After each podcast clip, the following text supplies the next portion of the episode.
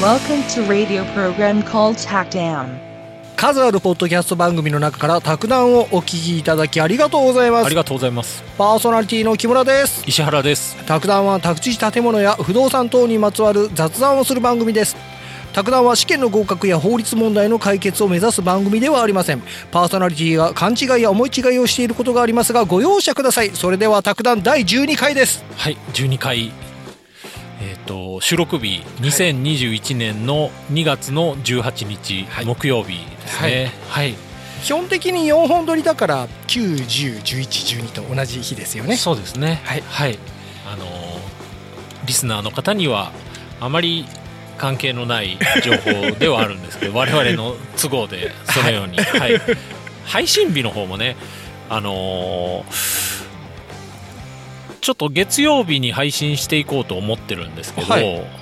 たまっちゃって意外と収録がスムーズにいっうん。てたまったんで週はい。2回とか配信しています、はあはあはあ。けどまた将来的には週1で行こうと思いますんではい、はい。えー今日頭の話題としてはい。ワープロって木村さんワープロって使ったこと。ありますよ。ワードじゃないですよ。わかりますよ。ワープロね。ワープロ。うん。単体としての。はいありますあります。あのー紙がこう、うん。プリンターまでセットになったような、うん。懐かしいですよね。はい。今もうないですよね。そこの話をね。おおワープロははい。いずれなくなるのか？という質問をはい。30年前にはい。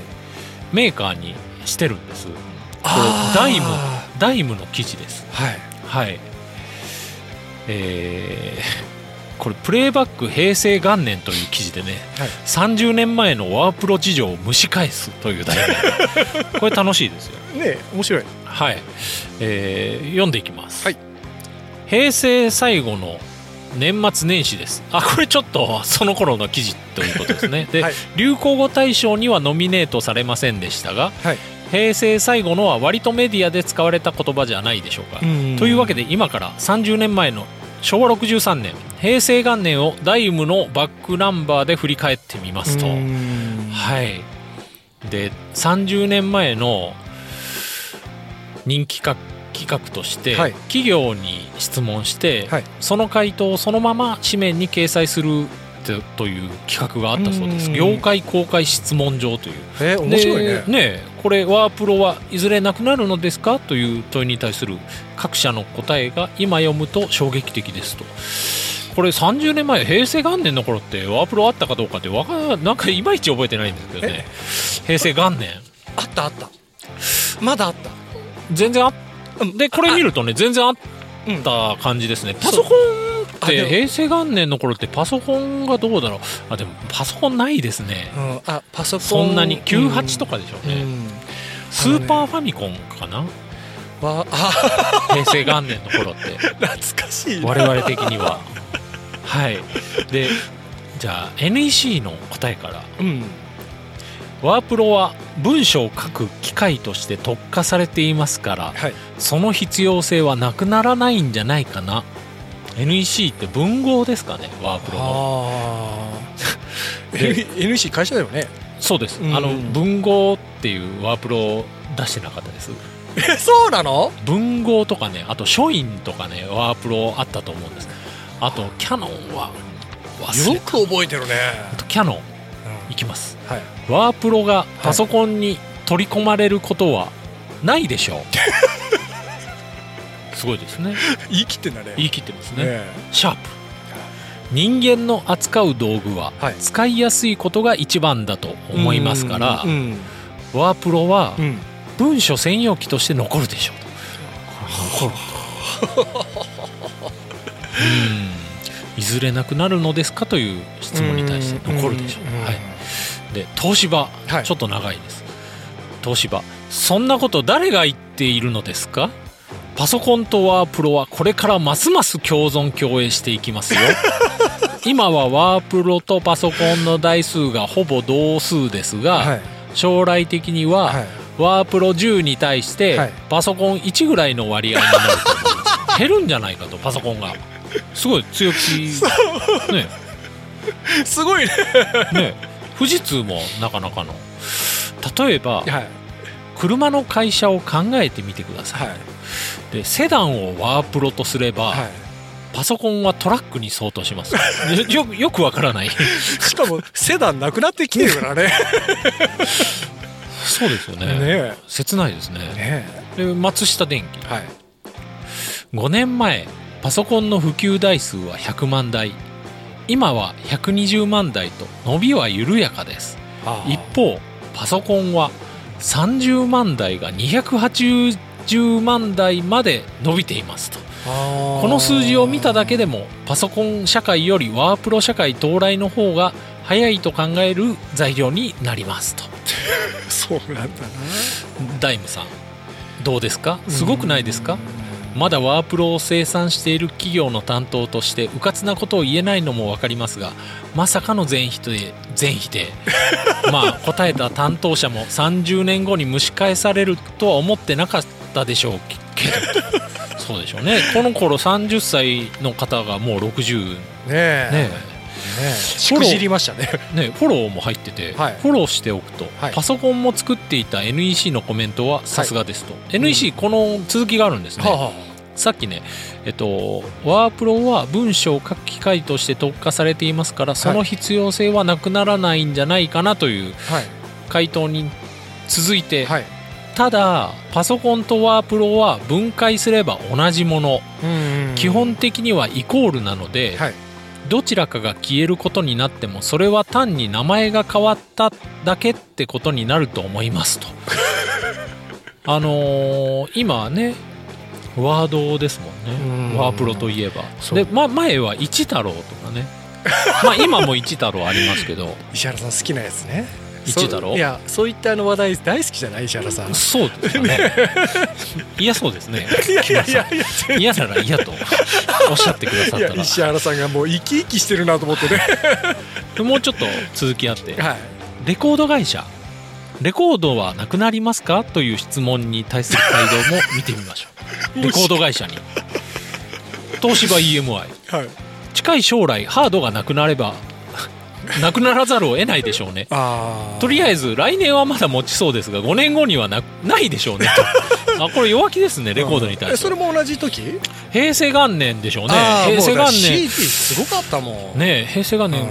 僕が、C、前ね CD のはじ話したのが、あそれよりあその頃ですわ。ちょうどその頃だよね。はい。そうちょうどその頃ですわ。はい。レコードまあ確かにあったけど全然。ね。レコード本当僕も子供の時ね、うんはい。あの雑誌のおまけにレコードのなんか赤色のなんか透明のレコードとかついてきたことないあーわかりますあれもう家でかけようと思ったらもう家のレコードの機械使えなくてあそうなんだ。針とかもないなかったんですよその頃。あでバージンジャパン。ーうん。アナログはなくなりますよ。現時点においてもほとんど皆無ですから、あポニーキャニオン。ーうんうんうん。将来的にはアナログはマニアのためのものになるでしょうねと。これも的確な。当たってる。ねねえ。弱気ながらも。これあのダイムさんが。弱気ながらも割と当たっています。しかし当時は CD が非常に売れていた時代、はい。まさかネットでのストリーミングやダウンロードがここまで普及するとは30年前に予想できなできた人はいなかったでしょう、ねえ。そうですよね。今 CD もなんかだんだん円盤を買わないというね、ねことを聞きます、ははい。とこのストリーミング放送こういったポッドキャストも30年後とかどうなるんだろうね。そうか。ポッドキャストもそういう感じですもんね。ねえ。これレコードにして売っても売れないでしょうね まあ僕すごいことになるんですよね。そう僕は10枚ぐらい自分で買うだろうな。あそうなんか公園で投げたらよく飛んだみたいカラス余計使ったりね。な レレコードあ CD, CD ね。CD はい。はい、はい、じゃああの本編の方入っていきたいと。はい。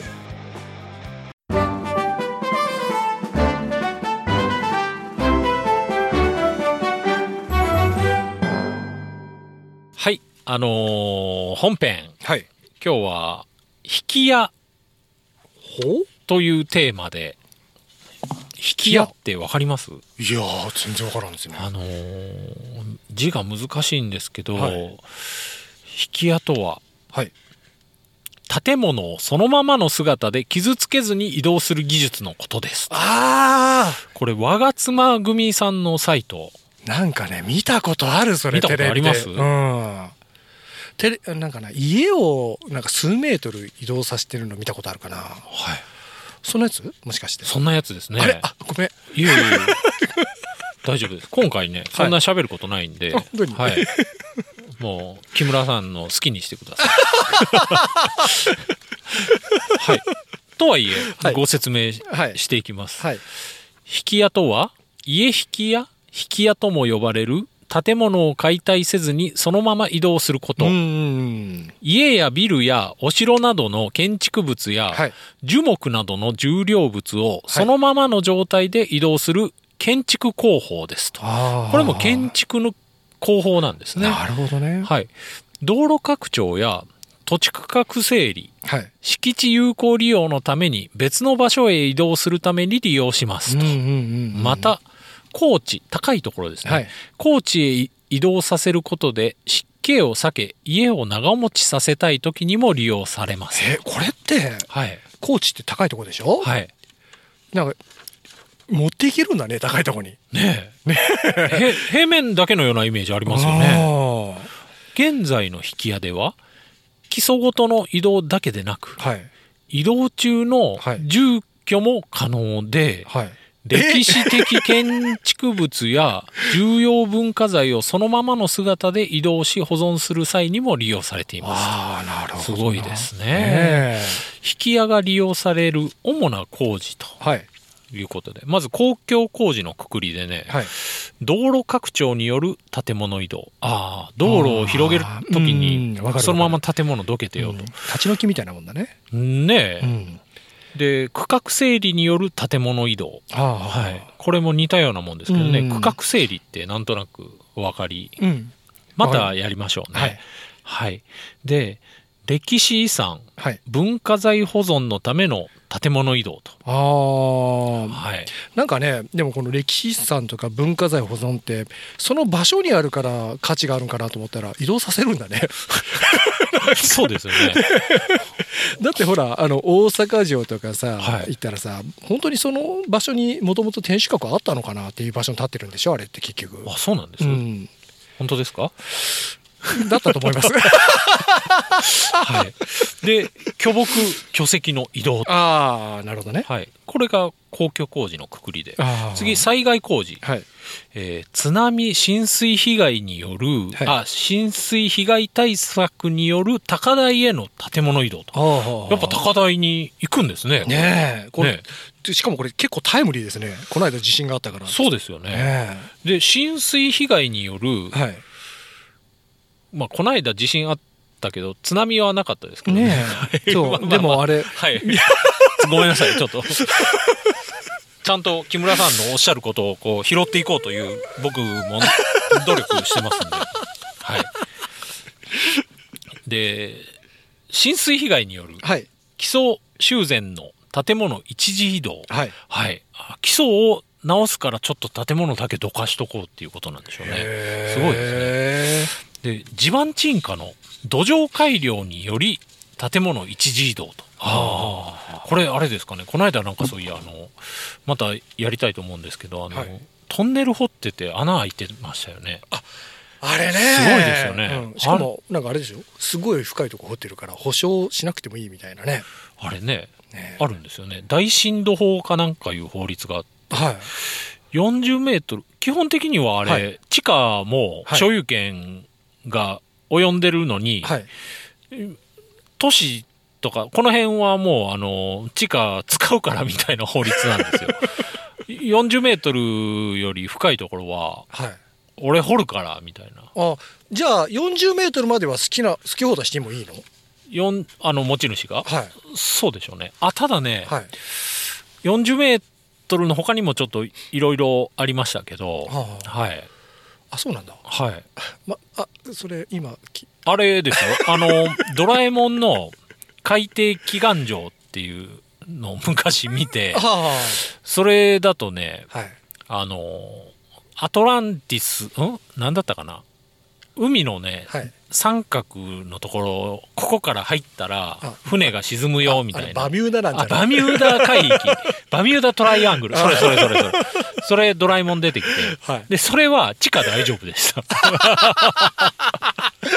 そうだ。なそうそうそうそう。地下から行ったら「ああ大丈夫だ」ってやってましたけど。ああ見た見たそれ。見ました？なんかあのプランクトンを原料にして食べ物を作るとかいうエピソードがあってすごい僕それねテレビで何回も録画してね何回あ何回 録画したのを何回も見ました。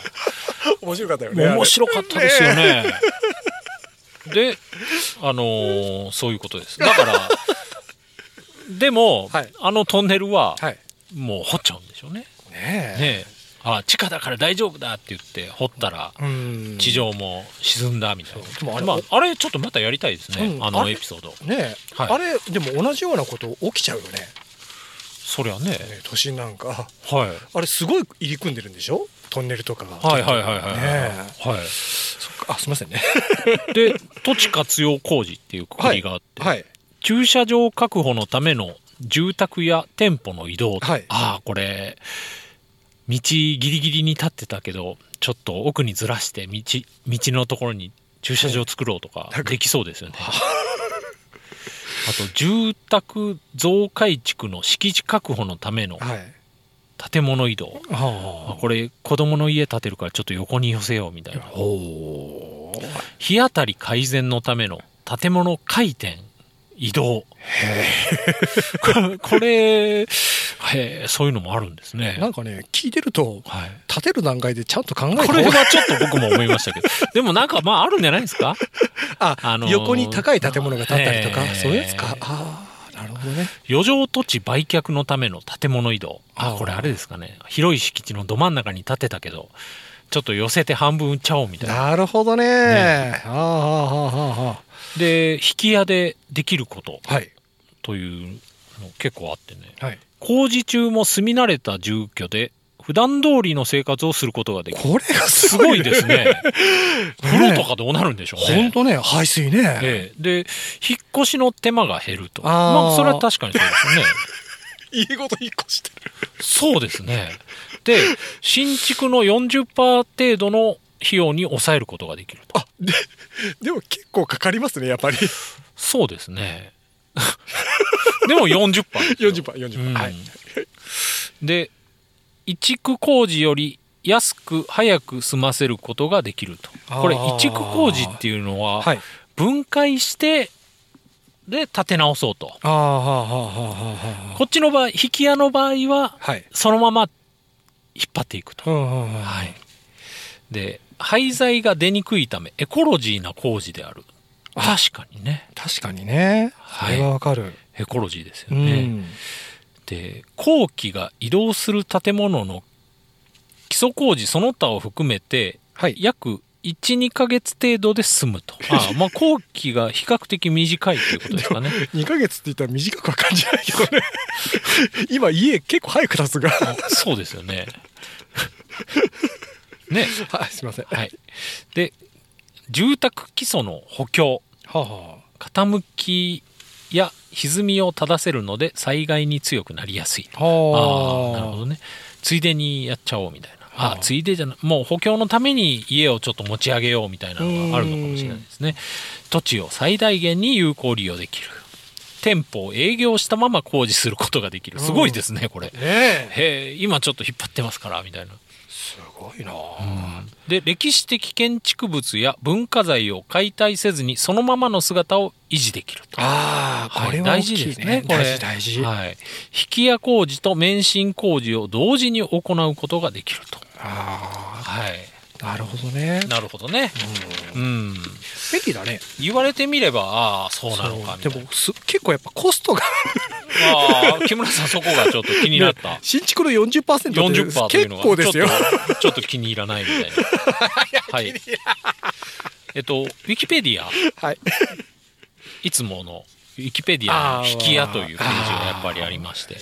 引き屋とは？はい建築物をそのままの状態で移動する建築工法である。あ引き舞とも称す。かっこいいですね。引き舞あねうん。いいですね。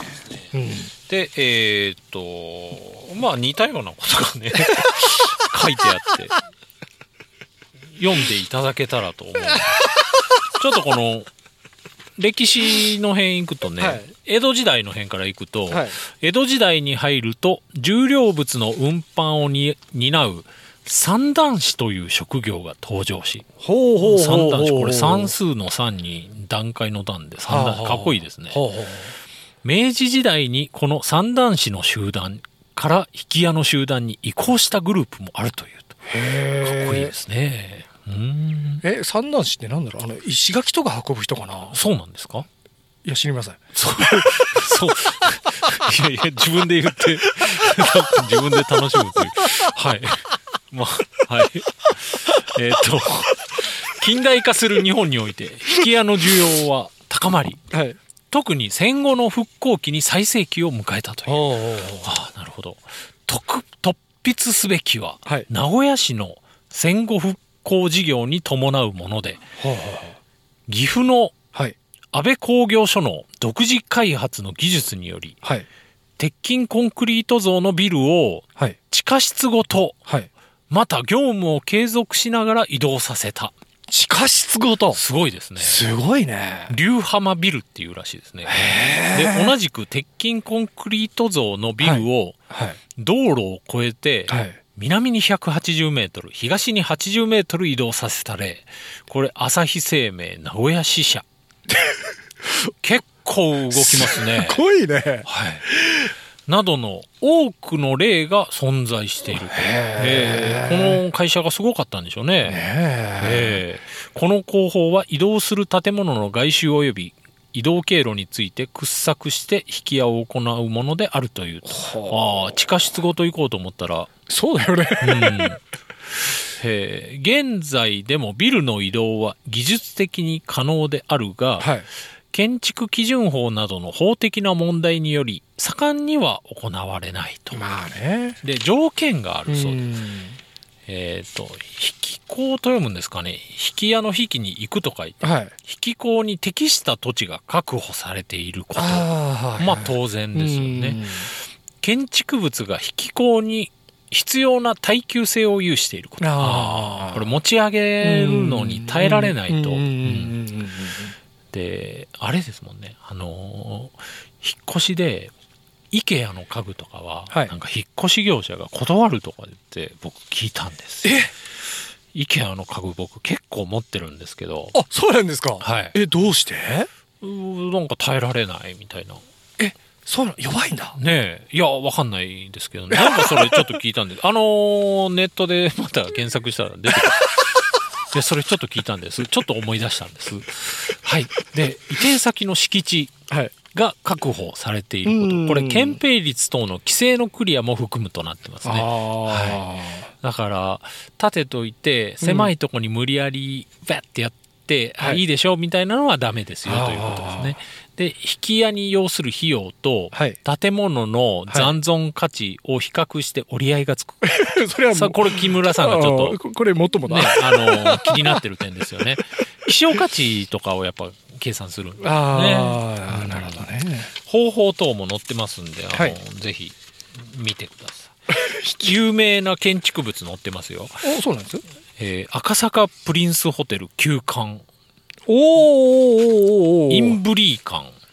インブリー館。東京中央郵便局。これね、はい、駅の目の前にあって、はい、あの高いビルを建てて、はい、ちょっと引っ張ったみたいですね。はい、まあはい。あと靖国神社鳥居とかね。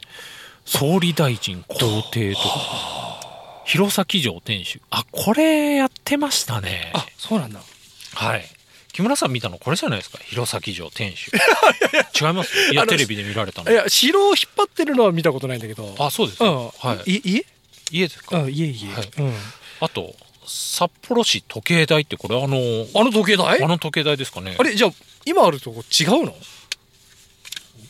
まあどんくらい引っ張ったんでしょうね。ねえ。えあとあれ行ったらねびっくりするんですよ、はい、びっくりするんですか？あのえここここなの？みたいな。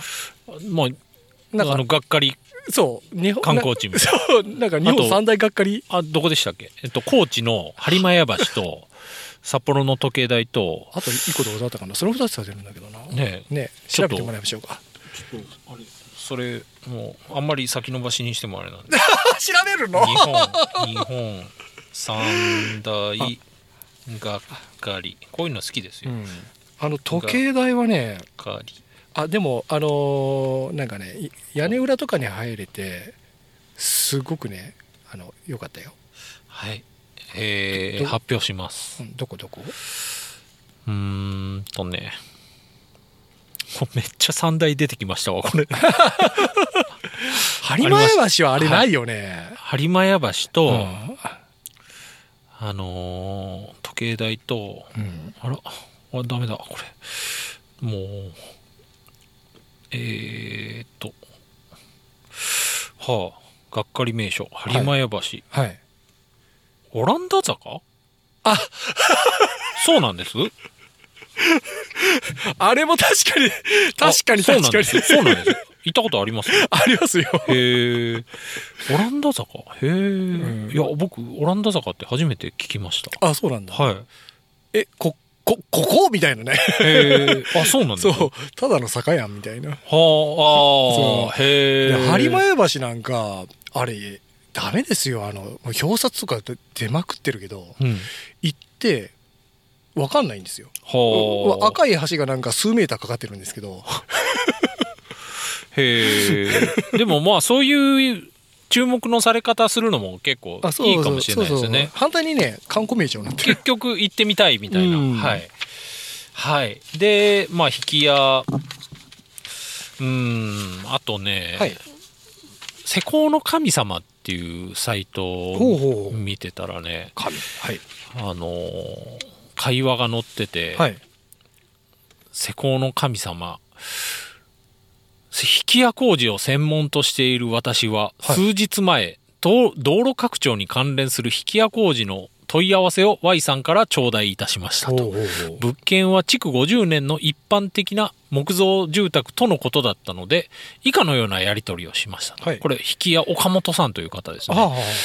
えー東日本大震災以降住宅の耐震性に関する考え方が随分変わりました丁寧な工事をするために昔よりも費用も高額になりました。なのでもし安く仕上げたいから引き屋するという考えならば安い建売りを買われた方がよろしいですよ。これ引き屋の方がそう言っても言ってますね。ね。そしたら Y さん。はい。いえ母親が90歳でして他に引っ越したくないと言っているんです。そしたら岡本さん。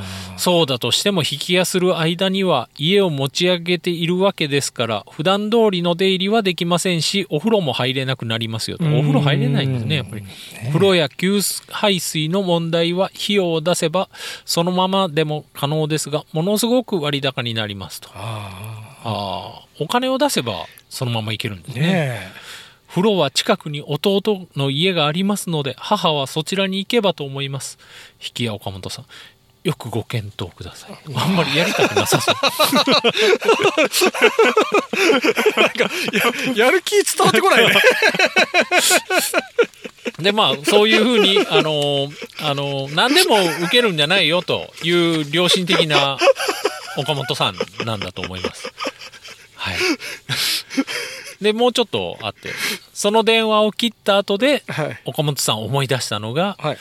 工務店 A 氏のことだと。引き屋に対して悪意を持つ A 氏とはこんな会話をしたことがある、えーっと A 氏がはい。長らく工務店をやってる私でも引き屋を見ることができるのはごく稀です。ほうほペイするかどうかの判断が難しくニッチな業種です。まあ需要と供給が少ないわけですねなんかちょっとやらしいですね。引き屋は値段のわからない職業ですね。そしたらうはい。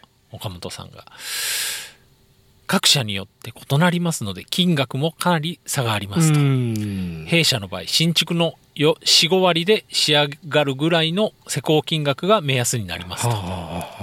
引き屋は業者によって使う資材や技術のばらつきが激しいですと、ん。その上引くのはまずまずの価格だったけど修復費用に随分かかったと叩かれている業者もいますとですが私に言わせればそうした粗悪な工事をするのは本物の引き屋ではありません。そういう業者は土木や他の業者業種と兼業でやっていて依頼があればやっている方たちですと。なるほどね。比較できるケースが少ないゆえ多少痛めても引き屋だからこんなものと釈明していますなるほどちょっと男男気があふれる岡本さんですね。岡本さんイメージだいぶ変わったな。そう、ね、最初とね。はい、ねあの最初はやりたくなさそうちゃんとこうやっぱり あのちゃんと適したものをやりたいということなんですよね。ねプライドがあるんだね。はい。えっとねもうちょっとあって、高知市では35年前には13業者いたと。決してニッチな職業ではありませんでした。高知ってそんなにね。で理由は昭和南海大地震と伊勢湾台風等で修復するニーズが多かったからです。でなので相場もありました、はい、ただその中で安かろう悪かろうではいけませんので先代から丁寧な工事を教えられましたと。はい、なるほどね。やっぱり4割程度みたいですね。4割か。まあこういう工事もあるんだな。で、引き屋の場合もやっぱりね、はい、あの建築になるんで、はい、あの建築確認申請とかが必要みたいですけど、ね、また建築確認申請とかのエピソードもやっていきましょうね。だってこれあれでしょ。場所が変わるってことは登記も変わるんでしょ？あほんまですね。ね鋭いですね木村さん。いやいやあのいや今の流れから言ったら変わるんだろうなって。ほんまですね。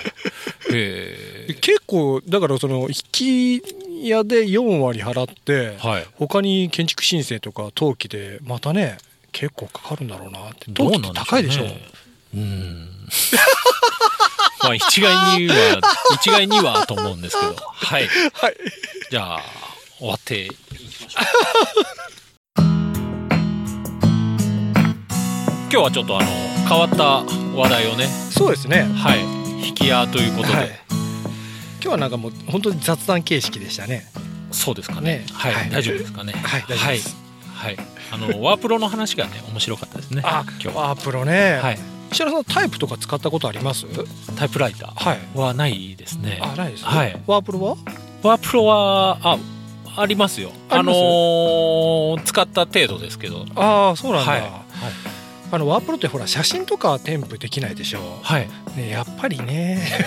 ああなるほど。そう。字を打つのは確かに早かった。うん。もう無駄な機能が一切ないから。はい。あのー、均等割り付けとかおじさんとか好きですよね。そうなんだ。わかります？均等割り付け？はい。何それ？あのー、文字数を揃えて、うん。例えば3文字5文字7文字と並んでるとするじゃないですか、うん、それ全部横幅を一緒にするんですよ。そしたら綺麗に見えるから。ああそういう。それ均等割り付け。えそれ知らないですか？うん。はあ。なんかあれだね。そういえば年配の方ってそういう打ち方してる方しますよね。多いしかもスペースキーで無理やり揃えますよね。まあまあまあまあおお終わっていきましょうか。はい はいすいません。すいません。えー、それでは卓談ではリスナーの皆様からのお便りを募集しています、はい、テーマは問いません。番組の感想不動産業界で働いています。こんなトラブルがありました。こんな話題を扱ってほしい。などなどいろいろなお便りをお待ちしております、はい、お便りの宛先は公式ホームページでご確認ください。卓談は毎週月曜日早朝に配信しています。臨時で配信する場合もあります。では次回も聞いてください。さようなら。さようなら